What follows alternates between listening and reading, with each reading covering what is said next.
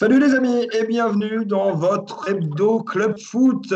On est ensemble pour parler de toute l'actu du foot en Normandie. Les saisons sont certes terminées en matière de ballon rond, mais je peux vous dire qu'il y a énormément d'actu autour de nos clubs dans la région, à commencer par le Stade Malherbe de Caen face à son destin. Le foot amateur va-t-il être sauvé de la ruine par les plans fédéraux et nationaux? Et enfin, les nombreuses bagarres à venir au sein de la Ligue de Normandie en matière de recours. Il y a de quoi dire aujourd'hui avec notre invité suprême, ai-je envie de dire, parce qu'on ne l'a pas souvent. Voilà, il, rigole déjà. C'est Julien Gaillard d'RTL. Salut Julien. Salut, et dans ce marasme actuel, je vous ai amené des fleurs. Ah, c'est gentil, merci, merci. On les, prend, on les prend bien volontiers, ces fleurs. Un rayon de soleil, ce Julien Gaillard. Autre rayon de soleil, c'est Christophe Lécuyer d'RMC Sport qui est en notre compagnie. Salut Christophe. Salut Sylvain, bonjour à tous. Et salut à toi Thibaut Deslandes de Tendance Ouest. Ah ouais, donc moi je suis pas suprême, je suis rien du tout quoi. Non, toi, on va te soleil, Ok, d'accord. Bonjour à tous. Bonjour ça va, le rayon de soleil il est derrière toi. Bon messieurs, euh, sans plus attendre, on va commencer. Allez, par un, long fleuve tranquille, on va aller du côté de la Seine-Maritime, de la Ligue 2 et du HAC. Christophe Lécuyer, il ne se passe pas grand-chose de négatif en tout cas du côté du HAC euh, dans cette pause forcée. Oui, et c'est presque la meilleure nouvelle finalement, c'est qu'il euh, ne se passe euh, rien de négatif, effectivement, parce que la situation elle est compliquée, on le sait pour, euh, pour tous les clubs de football, amateurs, on y reviendra comme professionnels. C'est vrai qu'on a le sentiment que HAC, finalement, cette période, on la vit plutôt euh, sereinement. Euh, alors certes, il va y avoir des, mouvements. Pour l'instant, il ne se passe pas grand-chose. Il faut quand même rappeler qu'il euh, y a une frustration légitime du côté de cette équipe Brest qui était, euh, comme souvent, j'ai envie de dire, engagée dans, la course à la montée. Elle pouvait encore espérer une qualification pour les playoffs. On se disait que peut-être que cette année, ce serait finalement la bonne. Et puis finalement, patatras, le championnat s'est arrêté là. Donc il y a forcément un coup psychologique assez dur pour les joueurs de, Paul Le Guen. Mais on a le sentiment, en tout cas vu de l'extérieur, que c'est plutôt bien vécu. Ventier, le directeur général, s'est exprimé il n'y a pas si longtemps en disant que certes, c'était compliqué au Havre comme pour, euh, comme pour tout le monde, mais qu'aux quelques départs euh, d'ores et déjà prévus, on pense à ceux de, de Béché qui ne va pas prolonger, à ceux de devraient euh, arriver des, joueurs capables de les, compenser. Un mercato en fait qui s'annonce assez peu agité. Enfin, c'est du moins l'impression qui se dégage pour le moment, mais ça devrait quand même suffire à cette équipe avraise pour se retrouver un temps soit peu compétitive à la reprise l'été prochain.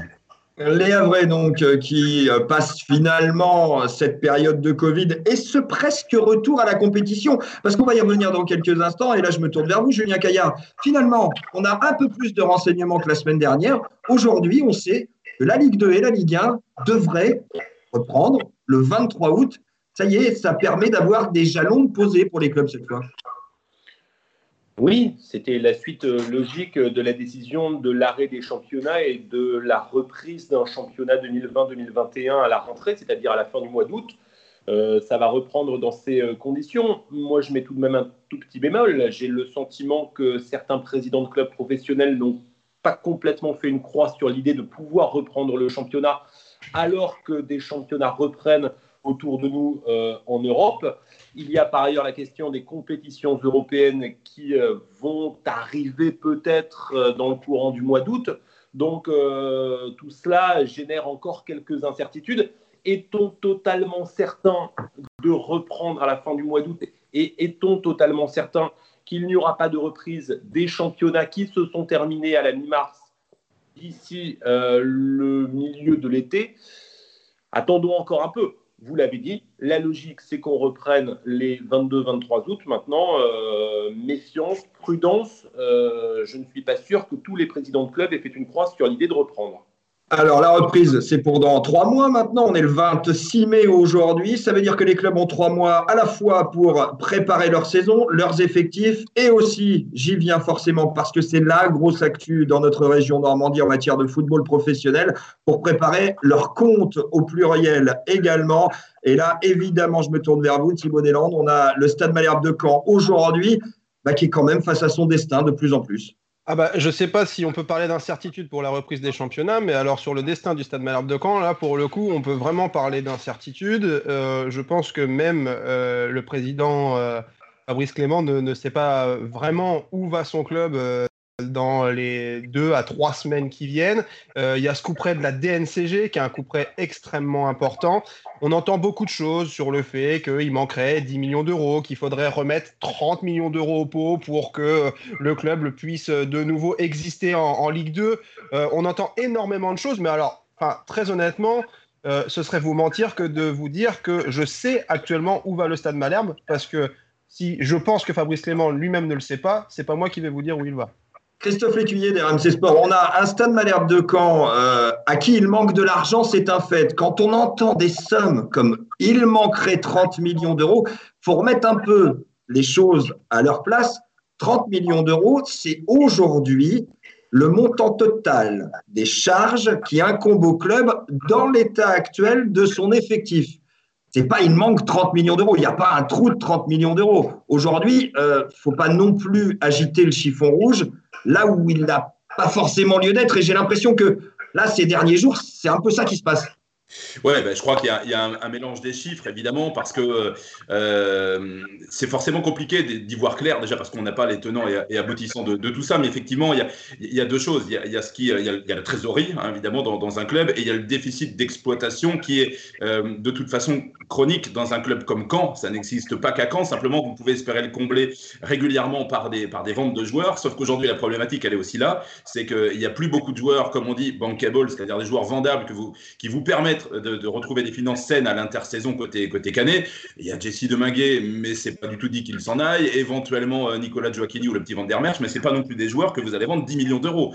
Euh, on l'avait déjà vu à l'époque de Rafael Guerrero, qu'on avait été un peu contraint de vendre justement pour établir les finances. Et euh, tout Rafael Guerrero qu'il était, on ne l'avait pas non plus vendu à, l'époque 10 millions d'euros.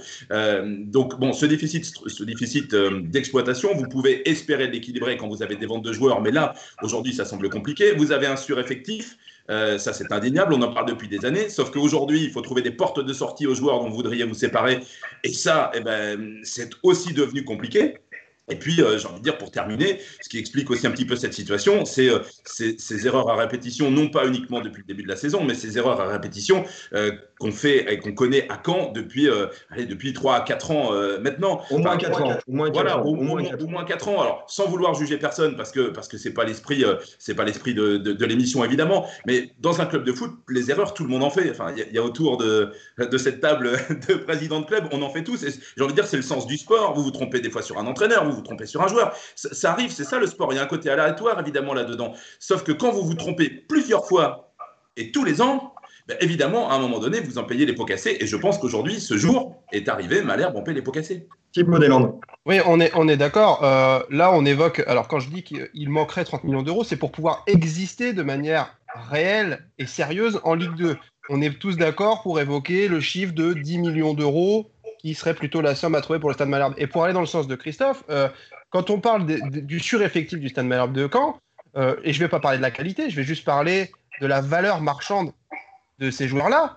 Euh, Malherbe a aujourd'hui énormément de joueurs qui n'ont pas de valeur marchande suffisante. Ce sont tous ces jeunes joueurs que le club, sur les trois dernières années, s'est empressé de faire passer pro. Ils n'ont Julien pas Julien Caillard, le dernier joueur que Caen a vendu correctement, c'est qui? Mais non, mais voilà, on remonte où, messieurs? On remonte où? La blague, elle est là, en fait. Parce que moi, mon souvenir, sincèrement, le dernier joueur qu'on a vendu correctement, c'est Andy Delors, quoi. Oui, mais, moi, je crois que c'est peut-être pas l'essentiel. Euh, la situation aujourd'hui, elle est difficile, euh, elle est extrêmement compliquée, elle est inédite depuis 91. Inédite depuis euh, que les collectivités locales et une trentaine d'entreprises était euh, venu voler littéralement au secours d'un club au bord du gouffre. Souvenez-vous qu'en 91, le club n'avait pas payé ses joueurs durant deux mois. Donc on en est là aujourd'hui.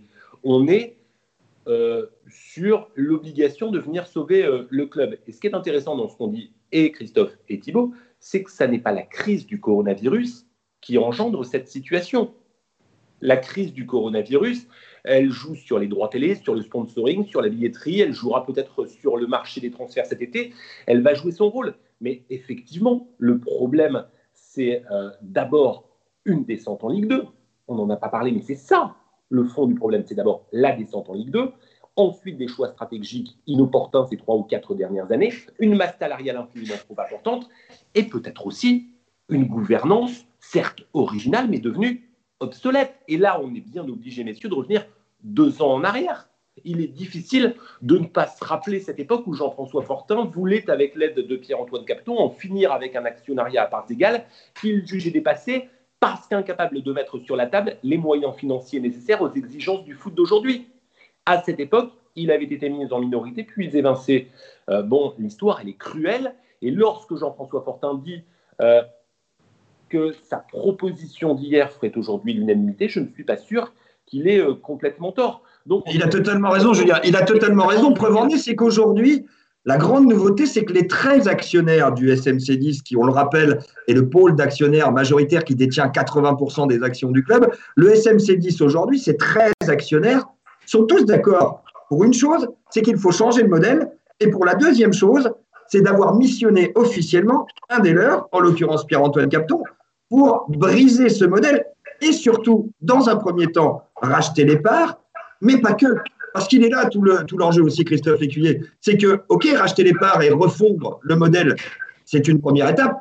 Mais aujourd'hui, le Stade Malherbe de Caen doit en plus boucher les trous et en plus être ambitieux. C'est ça. Bah, comme disait Thibaut Deslandes, en fait, il y, a deux choses. Euh, la première, c'est euh, y a besoin d'argent pour reboucher le trou, euh, pour remettre la trésorerie à flot. Mais ça, ça suffira pas pour être ambitieux. Si le, le projet de Caen, c'est effectivement d'espérer exister en Ligue 2 au minima, voire même pouvoir se mêler à une éventuelle improbable lutte pour la, montée, il faut plus que, euh, que, des fonds qui vous permettent aujourd'hui de subsister. Ça, c'est la première chose. La deuxième, euh, concernant effectivement euh, ce que certains qualifient aujourd'hui de volte-face des, des, actionnaires qui ne voulaient pas hier et qui maintenant veulent bien aujourd'hui, moi, vous savez, j'ai quand même un doute là-dessus. Alors, encore une fois, on n'a pas été euh, dans le secret des, réunions qui se sont tenues il y a quelques années. Je suis pas si sûr que c'était vraiment ça le problème il y a quelques, il y a quelques ah, années. C'est surtout Xavier Gravelaine le problème. Exactement, tout à fait. Euh, les, actionnaires ont surtout reproché, tout à fait, euh, Sylvain, à l'époque, à Jean-François Fortin, de s'accrocher à Xavier Gravelaine, alors qu'il y avait plus qu'un problème relationnel entre une majorité des actionnaires et Xavier Gravelaine. Et que derrière ça, c'est emmêlé le projet de Jean-François Fortin avec Pierre-Antoine Capton. Mais honnêtement, c'était pas ce second, ce, projet-là, pour moi, le problème majeur, le problème à l'époque, c'était que les actionnaires en place ne voulaient plus travailler avec Xavier Gravelaine et que Jean-François Fortin avait clairement dit, en substance, s'il n'y a plus Xavier dans la maison demain, alors il y aura plus moi. Et ça, ça, a, incité en quelque sorte les actionnaires à pousser euh, Jean-François Fortin vers la sortie. Mais le problème majeur à l'époque, c'est pas, pas l'entrée, à mon sens, de Pierre-Antoine Capton euh, dans, dans, un vrai projet de club. J'ai une question pour vous, messieurs. Euh, général, répond qui veut et qui peut. Est-ce que le Stade Malherbe de Caen, parce qu'on regarde toujours le prisme du club de Normandie, du Stade Malherbe, est-ce que le Stade Malherbe de Caen aujourd'hui est dans une situation plus grave que la plupart de ses concurrents de Ligue 2 mais le Stade Malherbe de Caen est un club de Ligue 2 qui vit bien au-dessus de ses moyens. Et ça, ça n'est pas complètement le cas de tous ses adversaires de Ligue 2. C'est ça le vrai souci. Quand vous avez 30 joueurs sous contrat, une masse salariale de dingue, que vous avez en prime connu cinq entraîneurs en l'espace de deux ans, vous vivez forcément au-dessus de vos moyens. Et donc, vous payez les pots cassés. Et comment on fait pour revenir dans les moyens alors, Julien? Mais aujourd'hui, on n'a pas d'autre choix que de refonder l'actionnariat. Parce que, Christophe l'a dit, on ne va pas aller chercher des finances sur le marché des transferts, d'autant que ce marché des transferts va probablement être déprécié cet été. Euh, vous n'allez pas euh, vendre des joueurs qui n'ont rien donné sur le terrain, des cadres qui sont très bien payés, à des clubs qui ne vont pas les vouloir et surtout avec des joueurs qui ne vont pas vouloir partir compte tenu de ce que sont leurs contrats aujourd'hui. Donc, à part apporter de l'argent de l'extérieur, ce qui signifie faire une recapitalisation, et changer le modèle de l'actionnariat, vous n'avez pas vraiment d'autres solutions. Bah, il y a la baisse de la masse salariale quand même, et de manière drastique. quand on explique qu'il faut que 10 joueurs s'en aillent, il faut que 10 joueurs s'en aillent. Ah bah oui, mais attendez, pour que 10 joueurs s'en aillent, il faut que vous trouviez des clubs pour les accueillir. Il faut que ces joueurs trouvent dans les clubs qui les accueilleraient des situations salariales qui puissent leur convenir au regard de ce qu'ils ont aujourd'hui. Je ne suis pas sûr, et compte tenu de ce qu'est la situation, qu'ils aient très envie de bouger. Et très franchement, je serai à leur place, je ne bougerai pas non plus très clairement. Euh, mais il y a quand même une date, messieurs, euh, qui se profile pour le Stade Malherbe. Thibaut, vous en avez parlé tout à l'heure. C'est celle du 8 juin, le passage devant la DNCG. On sait quelques petites choses sur ce passage. C'est que pour l'année qui vient de s'écouler, les comptes devraient, selon toute vraisemblance, être validés assez sereinement sur les comptes de l'année 2019-2020. Parce que, compensation, parce que compensation par une partie des fonds propres. Tout à fait, exactement. Parce que l'équipe de, dirigeants va aller chercher dans les fonds propres de quoi passer cette DNCG sans encombre pour cette saison. N'en demeure pas moins qu'un objectif majeur est à atteindre, et aujourd'hui c'est bien de celui-là dont il s'agit, c'est la validation des comptes projetés pour la saison 2020-2021. Et là, Thibaut, on a plus de problèmes. Alors mes chers amis, vous parlez de fonds propres déjà. Je vais vous rappeler quand même que les fonds propres, ça sert à ça, ça sert à compenser quand on a ce genre de, ce genre de problème. On n'a pas euh, hein. Bien sûr. Et, donc, euh, que, le Stade Malherbe ait recours à ses, fonds propres euh, cette année, ça ne me choque absolument pas. Après, il y a la DNCG. Qu'est-ce qu'elle va dire, la DNCG La DNCG, elle va regarder évidemment si le Stade Malherbe de Caen, est en, en, position de présenter des comptes cohérents pour la saison prochaine. Euh, et ensuite, elle va statuer euh, en disant soit elle encadre la masse salariale, soit elle accepte les comptes en l'état. Mais j'ai évacué cette, euh, cette chose-là parce que ça me semble tellement improbable alors qu'il est que je, l'évacue d'ores et déjà. Donc, soit il y aura un encadrement de la masse salariale, soit le budget prévisionnel du Stade Malherbe de Caen sera retoqué. S'il est retoqué, ça ne veut pas dire que le 8 juin, le Stade Malherbe de Caen sera relégué en National ou en National 3. C'est pas du tout ça l'objet. Ça veut juste dire que le Stade Malherbe n'aura pas apporté les garanties nécessaires euh, souhaité par la DNCG. Notamment en termes de solvabilité. Et ensuite, et c'est là où je veux en venir, c'est qu'en en fait, le 8 juin n'est qu'un un premier coup près, mais qui ne représente pas grand-chose en réalité. Parce que ensuite, on saura combien de temps le Stade Malherbe de Caen a, pour s'organiser, et on saura surtout la réalité de l'ampleur des dégâts. Et à partir de ce moment-là qu'on connaîtra la réalité de l'ampleur des dégâts. C'est quand même un coup près, messieurs, parce que ce jour-là, s'il y a bon, on va évidemment qu'on l'évacue à l'heure actuelle, mais s'il y a acceptation du budget en l'état, ça veut dire que le Stade Malherbe de Caen a fait ce qu'il fallait et peut être sain sur la saison à venir. S'il y a encadrement de la masse salariale, énormément de clubs, il faut le savoir, en Ligue 2 sont encadrés en matière de masse salariale chaque saison. Donc, ça veut dire que ces deux premières options valident une thèse que pour l'instant peu semble voir, c'est que le Stade Malherbe de Caen n'est pas si mal au regard de ses comptes. Aujourd'hui, est-ce que l'on peut penser que seule la troisième option, à savoir budget retoqué, peut être envisageable? Julien, Christophe? Mais, mais d'abord, moi je trouve qu'on va un petit peu vite en besogne. Déjà, moi j'ai une première question. Qui va se présenter devant la DNCG le 8 juin? Le président, encore en cours. Puisqu'il n'y a pas eu de. Aujourd'hui, le président est encore Fabrice Clément. On est sûr que ce sera le cas le 8 juin? Ah, j'en sais rien, mais aujourd'hui, à l'heure où on se parle le 26 mai, c'est encore Fabrice Clément mais, ça veut dire que s'il y a changement de président, Julien, ça veut dire qu'il y a recapitalisation et ça veut dire que pour du coup, l'argent est arrivé. Mais c'est exactement ce que j'allais vous dire. Là où on parle un petit peu euh, de foot fiction, c'est que je ne sais pas du tout ce qu'il va se passer dans les 15 jours. Tout est envisageable et tout est sur la table. Mais c'est bien ça. C'est pour ça qu'on dit que le 8 juin, le jour du passage à la DNCG, on aura des renseignements. On saura pas mal de choses. Voilà, mais il est probablement un peu tôt aujourd'hui. Il est probablement un peu tôt aujourd'hui. Mais vous savez quoi, il y, a deux il y a deux théories en réalité. Soit Fabrice Clément, effectivement, même si on ne sait pas, pour l'instant c'est lui qui y va. Soit Fabrice Clément arrive en disant on a recapitalisé, on a les fonds, ils sont là, regardez, on est tranquille. Soit il arrive en disant on les a pas encore, mais on va les avoir. J'ose pas imaginer qu'il arrive en disant non, il va rien se passer, on va rester comme ça. C'est évidemment impensable. Clairement. Donc, si il apporte une de ces deux réponses-là, mais ça passera. C'est pour ça, j'ai l'impression qu'on est, on est un peu apeuré, mais j'ai surtout l'impression que ce sera le cas.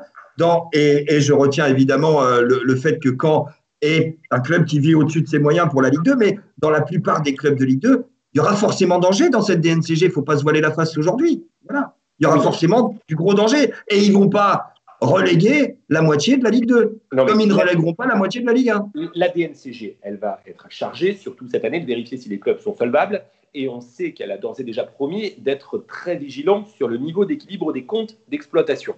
Bon, dans ce contexte de crise que, l'on connaît. Moi, je suis assez d'accord avec Thibault. Je pense que bon an, mal an, ça va passer. Bon an, mal an, ça va passer, même si c'est surtout sur la présentation du futur budget que la plus grosse problématique va se, va se poser. On est grosso modo maximum, maximum dans le meilleur des cas, entre 11 et 13 millions d'euros, soit donc une baisse de 6 millions, grosso modo, par rapport au dernier budget. Et attention, hein, on remonte un an en arrière, le Stade Malherbe de Caen était à 35 millions d'euros. Donc, il va falloir diminuer vraiment de manière incroyable. Donc, ce qu'il faut dire, Sylvain, c'est que dans ce contexte, 11 à 12 millions d'euros de budget, des joueurs pas franchement bankable, bon nombre d'entre eux qui ont des contrats qui sont tellement bétonnés que je ne les vois pas partir, bon nombre de fins de contrat qui arrivent à échéance, je crois, en 2022. Donc, ce qu'il faut dire aujourd'hui, ce dont on est à peu près sûr, c'est qu'on entre dans une période d'austérité, quels que soient les éléments qui vont être apportés sur la table dans les prochaines semaines. On entre dans une période d'austérité qui, en gros, à quand va durer deux ans. Et quand va jouer la saison prochaine quelque chose qui se situe entre la huitième et la quinzième place du championnat, en espérant ne pas connaître de catastrophe. Voilà ce qui va se passer pour les deux prochaines années. Après 2022, on verra. On verra. Et on verra ce qui va se passer déjà dès la semaine prochaine du côté du Stade Malherbe de Caen. Messieurs, deuxième grosse partie dans cette émission. Eh bien, le foot fédéral connaît ses plans de sauvetage et par le ministère et par la Fédération française. Et je vais vraiment jumeler tout ça, messieurs, avec l'aspect financier. Est-ce que le foot français, amateur notamment, va être sauvé de la ruine. Et là, évidemment, j'ai deux présidents de clubs avec moi de niveau fédéral, en l'occurrence Christophe Lécuyer, le Virois, Thibaut Deslandes, le Saint-Lois. Messieurs, ils mangent des patates. Est-ce que clubs, des hein patates, bien sûr. ils mangent des patates. Eh on va demander à Christophe Lécuyer s'il va manger des patates ou est-ce que les deux plans cumulés, celui de la fédération, alors dont on annonce entre 12 et 15 euros par licence et par club de dons par la Fédé, que ce soit des prêts ou que ce soit des dons, mais en tout cas, on annonce à peu près ça par club, euh, cumulé avec celui du ministère des Sports, annoncé il y a maintenant quelques jours par euh, Roxana Maraciné à nous, Christophe Lécuyer et Thibaut Deslandes. Est-ce que ça va vous sauver, ça, vous, les clubs amateurs? Christophe? Bah, déjà, moi, des patates, j'en mange depuis longtemps, depuis que je travaille avec Julien Caillard. Euh, mais plus, plus sérieusement, euh, je suis assez d'accord. Je, suis assez d'accord pour le coup avec ce qu'a déclaré Noël Legrette il y a quelques jours. Euh, oui, les clubs doivent aussi être reconnaissants de, de ce qu'a fait l'État. Il faut savoir aussi le dire. on n'est pas toujours là non plus pour, pour réclamer, dire que c'est pas assez. Les mesures qui ont été mises en place en France, en tous les cas, sont assez inédites par rapport à ce qui se passe dans les autres pays européens. Et c'est vrai que pour les clubs fédéraux, entre guillemets, sans aucune prétention comme les nôtres, euh, le fait de pouvoir avoir recours notamment au chômage partiel pour, euh, pour les salariés des associations est quelque chose d'évidemment, d'évidemment précieux. Tout ce qui va se mettre en place autour euh, va plus permettre, j'ai envie de dire, au redémarrage demain. on verra si, si Thibaut est d'accord avec moi, mais je veux dire, le, le préjudice, évidemment qu'il existe le préjudice sur cette saison qui s'achève au 30 juin. Aujourd'hui, on a l'avantage de le connaître à peu près, de pouvoir l'évaluer. Ce qu'on maîtrise beaucoup moins, un peu comme le Stade Malherbe, quelque part, toute proportion gardée, c'est ce qui va se passer demain, euh, finalement. C'est dans quelle proportion les partenaires qui étaient avec nous aujourd'hui et qui ont pu honorer euh, leurs engagements sur cette saison 2019-2020 pourront-ils encore le faire dans les mêmes proportions la saison prochaine? Là, euh, c'est encore évidemment une incertitude. Mais clairement, aujourd'hui, les clubs de football, du moins amateurs, ne vont pas mourir. Du moins ceux qui pour le moment, ont été bien gérés. C'est un peu toujours pareil. Si jusqu'à présent vous avez adopté une gestion saine dans votre structure, évidemment que vous y laissez quelques plumes dans cette crise, mais quelque part c'est assez logique. C'est le cas de, toutes les entreprises, des commerçants, des artisans. Mais quand vous étiez déjà borderline dans la gestion, ben, évidemment, vous allez avoir plus de difficultés à vous en remettre.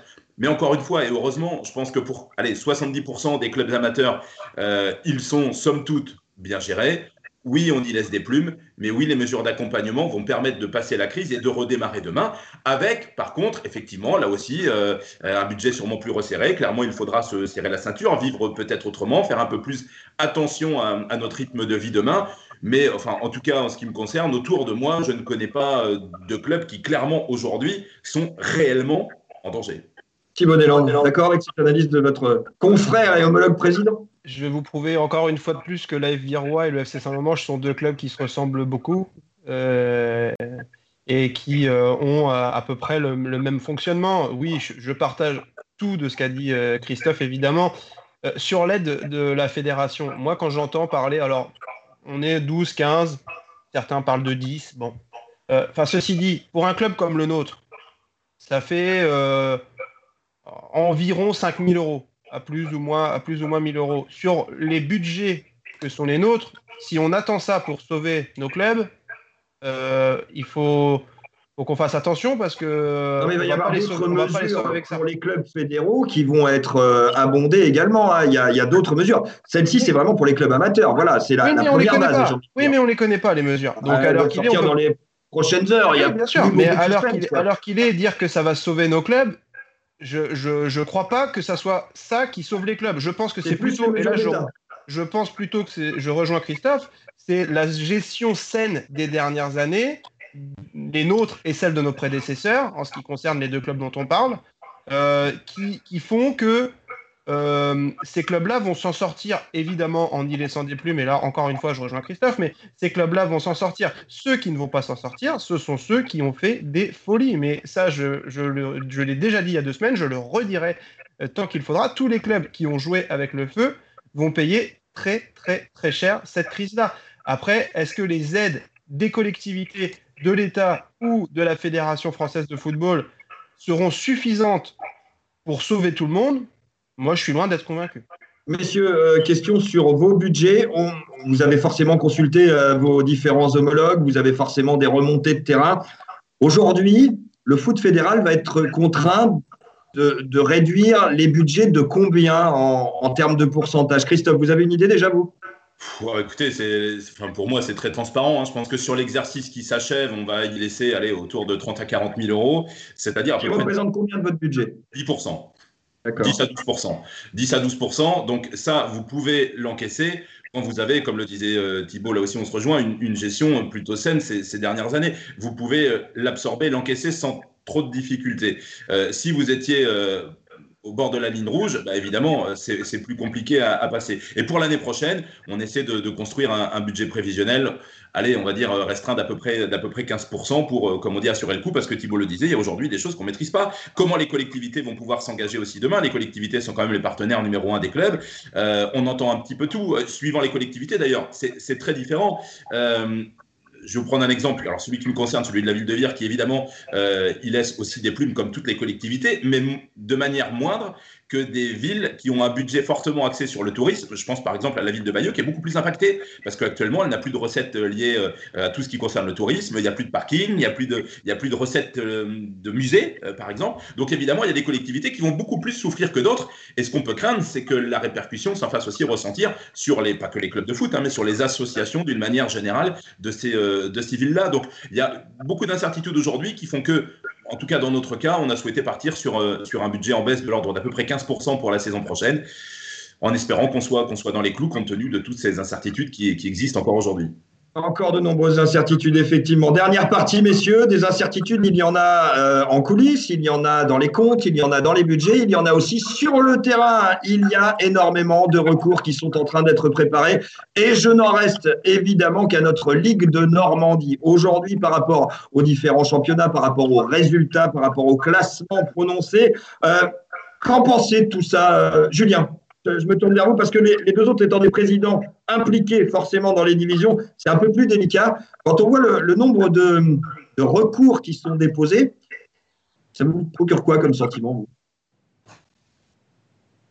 Moi, ça me gêne un peu, pour être honnête. Ça me gêne un peu parce que je crois qu'un club amateur, c'est certes une équipe première qui joue son rôle de locomotive, mais je crois que c'est d'abord une œuvre sportive, une œuvre sociale, une œuvre parfois culturelle et une œuvre éducative à l'endroit des plus jeunes.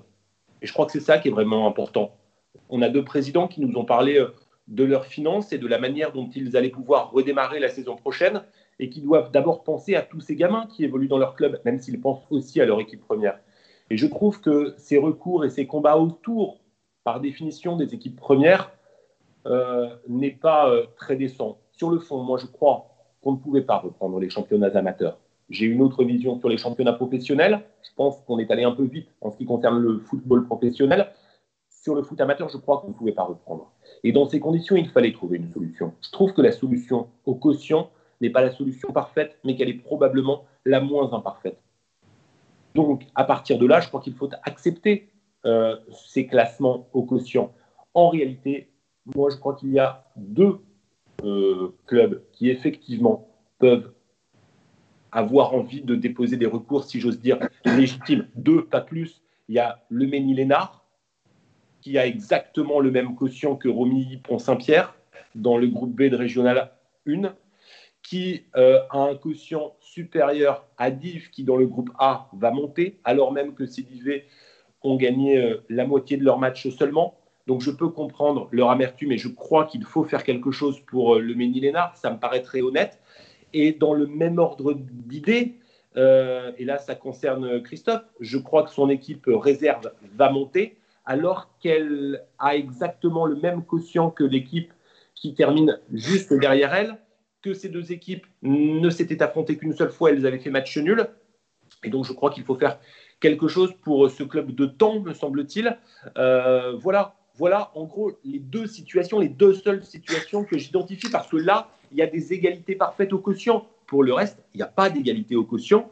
Et à mon avis, il faut accepter euh, cette règle. J'entends des présidents euh, qui voudraient des groupes à, à, 14 au lieu de 12, mais alors là, il faut tout retoucher. Et puis, franchement, eh ben figurez-vous, Julien, je vous fiche mon billet là tout de suite dans cette émission en direct que la régionale 1 sera à 14 l'année prochaine. J'en suis absolument certain. Oui, non, mais donc ça veut dire que vous entraînez un mécano incroyable à tous les Et eh, tout à fait. Et tout à fait et dont ceux qui payent au bout du compte seront les districts. Et si ce n'est pas les districts, ce sera la plus basse division de la Ligue, à savoir la Régionale 3, qui, elle, payera les pots cassés de ces arrangements du haut de la pyramide. Non, mais attendez, attendez, attendez, attendez. Tout le monde va payer les pots cassés. Tout le monde va payer les pots cassés, Sylvain, parce que la R1 à 14, euh, croyez-moi, ceux qui ont des équipes de R1, ça joue sur le partie l'année prochaine, la pression, elle va, quand même, elle va quand même être euh, relativement plus importante puisque ces groupes-là, ah ils ne vont pas rester à 14. Ah oui, parce que précision, effectivement, vous faites très bien de le dire, Thilo. C'est la seule année où ça va se passer. C'est-à-dire que l'an prochain, partons d'un principe simple, le moindre groupe à 14 recèlera d'office 4 descentes. D'office. Pour ouais. compenser les montées et les descentes et revenir à des groupes à 12. Et encore, je ne vous parle pas des descentes supplémentaires pour les rétrogradations diverses et variées. voilà, on est sur du 4 descentes sur 14 clubs. Imaginez, attendez Sylvain, imaginez le scénario, on va prendre le scénario le pire, mais pour envisager un truc absolument improbable, mais qui malgré tout pourrait se produire. National 2 l'année prochaine, Grandville et le Stade Malherbe descendent. Il va falloir répercuter ça. Quand vous allez le répercuter sur la régionale 1, ça va être un carnage. On va être à 5 descentes. On va être à 5 descentes. À 5 descentes. du groupe va 14. Voilà. Pour, Merci pour, la logique rétabli juste, hein, parce que là, il n'y a aucun intérêt sportif de mettre ces groupes à 14. Il n'y en a aucun. Il y a même une augmentation énorme du nombre de matchs à organiser. Parce que si l'on passe à 13, ce qui est la loi aujourd'hui, puisque mécaniquement, on ne peut pas faire autrement, si on passe à 13, il y a par groupe un passage de 26 matchs supplémentaires à organiser. Voilà, il y a 26 matchs supplémentaires. Les 26 matchs de la 13e équipe. 24 exactement. 24 matchs à organiser. Par contre, si l'on passe à 14, mais vous multipliez par les deux groupes de Régional 1 et vous multipliez non pas par 24, mais vous passez cette fois à 26 journées complètes, ça veut dire qu'il y a un match de plus par journée et deux équipes de plus à faire jouer. On aborde les 100 matchs supplémentaires à organiser. Christophe Thibault, vous savez ce que coûte un match de régional à organiser? Les arbitres officiels, les délégués, le coût d'organisation, les coûts de police de terrain. Mais, mais Sylvain, c'est même pas ça. Mais c'est même pas ça. La réalité, c'est que regardez le calendrier de cette année. On a eu un mal fou à le réajuster. Christophe, quand les championnats sont arrêtés, tu avais combien de matchs de retard? Ah non, mais ça va être fou, ça. Mais ça va être fou, messieurs. il n'y a, pas de Coupe de Normandie déjà. Il y a tous les tours de Coupe de Normandie qui sont. Et puis, pour compléter un petit peu, messieurs, euh, ceux qui vont surtout en payer les pots cassés dans cette affaire, ce sont ceux qui n'ont rien demandé. Parce que euh, c'est quoi l'intérêt aujourd'hui de passer les groupes à 14 Honnêtement, c'est de faire plaisir. C'est de faire plaisir ah. aux contestataires, à ceux qui sont déçus. Et je peux comprendre qu'il y ait des déçus. Encore une fois, moi, euh, Julien prenait l'exemple de la R3. Oui, clairement, Tambredville mérite autant que la réserve de la Virois de monter aujourd'hui. Il y en a deux cas. Je comprends parfaitement. Il y a deux cas. Les autres, ceux qui, derrière la règle du, quotient, euh, sont derrière leur adversaire. Et là, c'est un règlement. Il fait des heureux, des malheureux. Il faut savoir l'accepter. Parce que si demain, euh, on prend l'exemple de Villaroulgat, et encore une fois, Dieu sait si je n'ai absolument rien contre Villaroulgat, Villaroulgat monte en régional 1. Vous passez des groupes donc à 14. Vous l'avez forcément dit justement. Il faudra rééquilibrer tout ça l'année d'après. Sauf que la saison prochaine, on peut légitimement penser que si Villers-Roulgat, et après tout je leur souhaite monter en, régional 1, ils vont pas jouer le maintien, Villa-Roulgat. Ils l'ont dit, ils ont des objectifs de monter. Donc c'est pas Villa-Roulgat qui va payer les pots cassés du retour à des groupes à 12. C'est, euh, c'est encore une fois, sans leur faire offense, c'est du C, c'est Tour-la-Ville. C'est des clubs qui ont peu de moyens et qui chaque année, Argentan, se, se battent pour essayer de se maintenir à ce niveau-là de compétition. Ce sont eux qui vont payer demain les pots cassés d'un passage à, à 14 équipes en Régional 1. C'est comme ça que je le vois en tous les cas. Les prochaines décisions vont donc être très importantes du côté de la Ligue. Prochain comité directeur de Ligue le 3 juin. Euh, messieurs, juste une question pour terminer, euh, peut-être Thibault, n'importe lequel d'entre vous après tout. Euh, est-ce que la Ligue, l'institution Ligue, va selon vous franchir cet écueil, ces contestations, tranquillement, sans heurts, sans démission, sans bagarre, en son sein Sans bagarre, c'est déjà trop tard. Voilà. Sans bagarre, c'est déjà, trop tard. Sans démission, je crois savoir que c'est déjà presque trop tard. Hmm. Euh, et donc sans heure, évidemment, non. Évidemment que ça va laisser des traces. Euh, après, euh, on, connaît la faculté de notre président de ligue à retomber sur ses pieds. et donc, on verra si, encore une fois, on, pourra surnommer notre cher président Pierre le chat le resteux. et on verra bien. Mais non, non, c'est sûr que c'est sûr que il risque d'y avoir des débats assez enflammés. Je crois qu'il y en a déjà eu. Il y en a déjà eu, effectivement, et il y en aura d'autres dans ce comité directeur de ligue. Prochain rendez-vous le 3 juin, figurez-vous. C'est aussi notre prochain rendez-vous, comme par miracle, mardi prochain, en direct, toujours sur le stade vidéo euh, normand de Tendance Ouest. Merci à vous, Christophe Lécuyer, d'avoir été avec nous euh, aujourd'hui. Merci à vous, Julien Caillard également, et merci à vous, Thibaut Deslandes. On se dit euh, bonne semaine forcément sous le soleil, avec un peu de foot aussi dans son jardin tranquille parce qu'il ne faut pas perdre la main ni les pieds. Et on se donne ah ouais, c'est ça, il y en a d'autres qui ont expérimenté. En tout cas, on se donne rendez-vous la semaine prochaine pour de nouvelles aventures foot en Normandie. Salut